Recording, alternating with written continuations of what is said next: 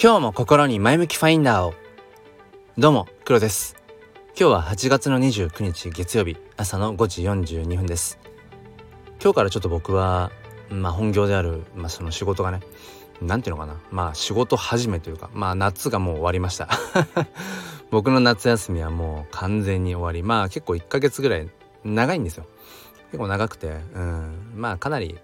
そういう意味ではね、うん、充実した夏を過ごせたのでまあここからまた切り替えてまあ切り替えてって言ってもそのいつも言ってる「花金」っていう言葉考え方があんま好きじゃないっていうのと一緒でまああんまりそのうんなんか分けて考える必要もないのかなと思いつつね。うん。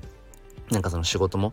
えー、プライベートもうんなんかそれ以外も全部シームレスにうん同じ結局世界の中の同じ時間軸の話なのでまああまり分けて考える必要はないかなと思いつつなんとなくでもちょっとねうーんこう、うん、分かんない気持ち的にはどこか少しまたちょっとねこう引き締めていこうかななんてことを思っている朝です。えー、ということでですね、えー、今日は自分の言葉で語る大切さというまあなんかすごく当たり前の話を、えー、語っていきたいと思います。よければお付き合いください。このチャンネルは切り取った日常の一コマからより良い明日への鍵を探していくチャンネルです。本日もよろしくお願いいたします、えー、僕はもう早速あ本題いきたいと思うんですけども。あの NFT 教室というものを、えー、やっています、えー、このスタンド FM の、まあ、ライブ配信を使ってまあ毎週末土日の朝、まあ、大体6時ぐらいから1時間とか1時間半ぐらい、えー、ですねやっていたりだとかあとは Discord というチャットツールですねを使った、うんまあ、NFT 教室という場所、うん、それはまあ僕とあのイスムさんという方でまあ基本的にその運営としてねやってるんですけども今大きくこの2つのまあプラットフォーム媒体を使って NFT 教室というものを展開しています。まあ、どっちも説明欄に載せておきますね。うん、でそうですね、うん、この NFT 教室を、まあ、始めたもともとはスタンド FM でライブ配信で、まあ、数ヶ月前から、まあ、僕がやってたんですね。でそこに来てまあイスムさんが、あのー、まあ、一緒にその NFT 教室ってものを、うん、まあディスコードを使ってやっていくっていう風な話で、えー、一緒にやりましょうって是非なそういう感じになったんですけども今立て付けとしてはスタンド FM の、えー、ライブ配信でこう NFT についての話をしてでなかなかやっぱライブ配信中だけでは完結ねどうやったってできないので、えー、まあ、引き続きじゃあそのディスコードの方でなんて感じでご案内をしているっていうまあ今そういう動線がまあできつつあるというところなんですね。でそもそもこのなんで NFT 教室ってものを始めたかっていうとこなんですが、まあ、大義名分としては、うん、やっぱりその NFT の新規参入者を増やしていきたいっていうところ、まあ、なんで増やしていきたいのかって考えていくと、まあ、まず、まあ、そもそも今日本人で、まあ、日本国内でね、えー、NFT 持ってるよっていう方が、まあ、1万人約1万人いるかいないかっていうふうに言われています。うん、でそれってあのすごく少ない数なんですよね。うん、だから数字で言うと0.01%とか多分0.0そそれぐらいなのかな日本人の人口から考えるとめちゃめちゃ少ない、えー、状態で、うん、ただやっぱり今 NFT に触れている、まあ、僕を含めてねその NFT 界隈の人たちからすると、うん、すごくこう面白いもの、うん、時代をこう新たな時代に突入させていく、うん、まあ本当技術革新だなってことを思っていたりだとかそもそもこの NFT というものに触れている人たちがすごく興味深いうん人たち。面白い人たちっていう、まあ、そういうこの熱量っていうのを何ていうのかなもっともっとやっぱ広げていきたいなっていうことをすごく思うんですよね。でそれはまあ決して何て言うんでしょうねうん稼げるからこっちに来なよとかななんだろうなこっち来ると得をするよとかその先行者優位とかねそういうなんかそういう話損得感情とかっていうことよりもまあまあまあ結果的にプラスにはなるよっていう話はしてるんだけどっていうよりもなんかそもそもなんかワクワクするよっていう なんかすごいここに来て語彙力が乏しいんですけどうんなんか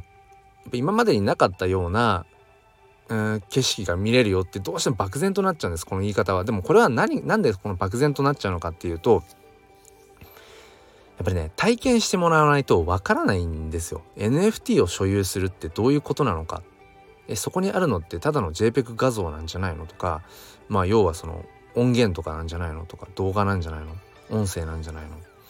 うん。それを所有するってそこにどんな価値意味があるのって思ってる人にはやっぱりそれは体験してもらわないとわからないんですよ。っていう伝え方しかできない。うん。本当に、うん、だからそこがすごく伝え方が難しくてで難しいので理屈でどうのこうのっていうよりもやっぱりそもそも僕自身が、うん、その NFT を楽しんでいるっていうまあ、エピソードも含めて僕自身が楽しんでるって姿を見せていくっていうのが一番きっと最大の言語化言語化というか最大のその伝え方なんだろうななんてことはすごく思うんですよね。うん、だから何ていうのかなまあともすると言葉にすると逆にかえって伝わりづらくなるとか野暮になることってあると思うんですよね。だったらなんかそのうんその姿を見せておくだけでいいっていう。まあ、僕は、まあ、本業もそうですしまあ今その娘,、えー、と娘がいてまあ父親なんですけども まあその子育てとか教育っていうものに日々結構こう関わっている中で思うのがああだこうだ理屈を並べて言葉で、うん、伝えていくよりもなんか見せちゃった方が早いっていうのがすごく多いなって思うんですよね。まあ最たるものとしたらよくねある例えとしてやっぱり子供たちにどんなその背中を見せたいのか大人として一人の大人としてその子供の目の前の子供にとっての一番身近な要はロールモデル人生のロールモデルになるわけで大人代表としてどんな背中を見せていくのかまさにその背中っていうのはまあ背中じゃなくて表情かもしれないけどなんだろうなあだこうだその例えば人生って楽しいんだよとか大人になるとすごくいろんなことが、あのー、自由にできてねもちろんでもそこには責任も伴ってねっていうそういうことも伝えていく必要あるけどでも言葉でああだこうだいうよりもそもそも大人がなんか生き生きと楽しんでいる姿表情。うん、自分の親がなんかいつもこう何かに挑戦してあの失敗もするかもしれないけどでもなんか生き生きとしてるなって。それってやっぱり子供って見てますよね、うん、よく分かってると思う。大人以上に子供時代の時の方がその大人のいろんな、うん、何？あの、うん、細かい、うん、大人事情みたいなところとかも含めて全部見てますよね。で嗅ぎ分けてますよね。でだんだんそれが大人になってくるとそのセンサー感度が低くなってきてしまって、えー、だんだんその子供の時の子供心をまさに大人になってくると忘れてきてしまう忘れちゃうものなんだけど、まあ、何の話をしていたかというとそうだから自分自身がやっぱりそのそもそも楽しんでいるっていう姿それを見せていくことがやっぱり一番大事なんだろうなと思いつつまあそのちょい先にあるところでじゃあ NFT って何なのとかうん、NFT に興味があるんだけど、まあ、誰に聞いたらいいか分かんない、まあ、リアルワールドで、うん、そもそも NFT 知ってるって言ってもいや周りにいないしとかね、うん、だからどこからタッチしていけばいいのかっていうまあなんかそういう方々に対してのまあなんかその入り口になっていけばいいなっていう思いで、えー、NFT 教室というものをやってるんですね。でまあそのタイトルにもあるんですがその自分の言葉で語っていく大切さっていうところがすごくやっぱあって例えばそれで僕が NFT 教室をやってる中でほぼほぼ伝え聞きしたことしか喋っていなかったとしたら全く説得力がないし自分の言葉ではないと思うんですよね。でこの NFT 教室ライブ、まあ、昨日おとといと土日2日連続で朝やっていて改めて思ったのはその質問がねこう飛んできてそれに対してこう答えていく中で思うのがねあこれ自分で実際にまだやってない領域だったなっていうのが、まあ、ちょこちょこあるんですよ。ちょこちょこ出てくるんですね。例えばちょっとマニアックな話になっちゃいますけどえっ、ー、とハードウェアウォレットっていうものがあります。ハードウェアウォレットに入れてある NFT があるとしてでそのホワイトリスト配布の際にそのハードウェアウォレットに入れている NFT をこう認識してもらうためにはどうしたらいいのかみたいな質問があったんですね。その時に僕は実際ハードウェアウォレットを持っているしハードウェアウォレットに NFT とかを入れているんだけれどもえーと、そこからそのホワイトリスト、えー、配布に関する関わる部分でハードウェアウォレットを接続したりとかしたことっていうのはまだないんですね。まだないっていうのは今までそのタイミングがなかったっていうところで、まあ、用意はしてあるんだけどもその機会がまだないっていう。だからどうしてもその時に答え方としてはおそらくこうなるはずだっていう要は憶測含めそのまあ、机上の空論っぽくなっちゃう、うん、理屈でしか語れなかったんですね。でその時にああ自分がやっぱ経験してないから自分の言葉になってないなってすごく痛感したんですよね、うん、だからこのやっぱり誰かに教えるっていうこと以上にの深い学びって僕はないと思っててだから何かの分野に関してより深くその学びをま深めていきたいと思ったら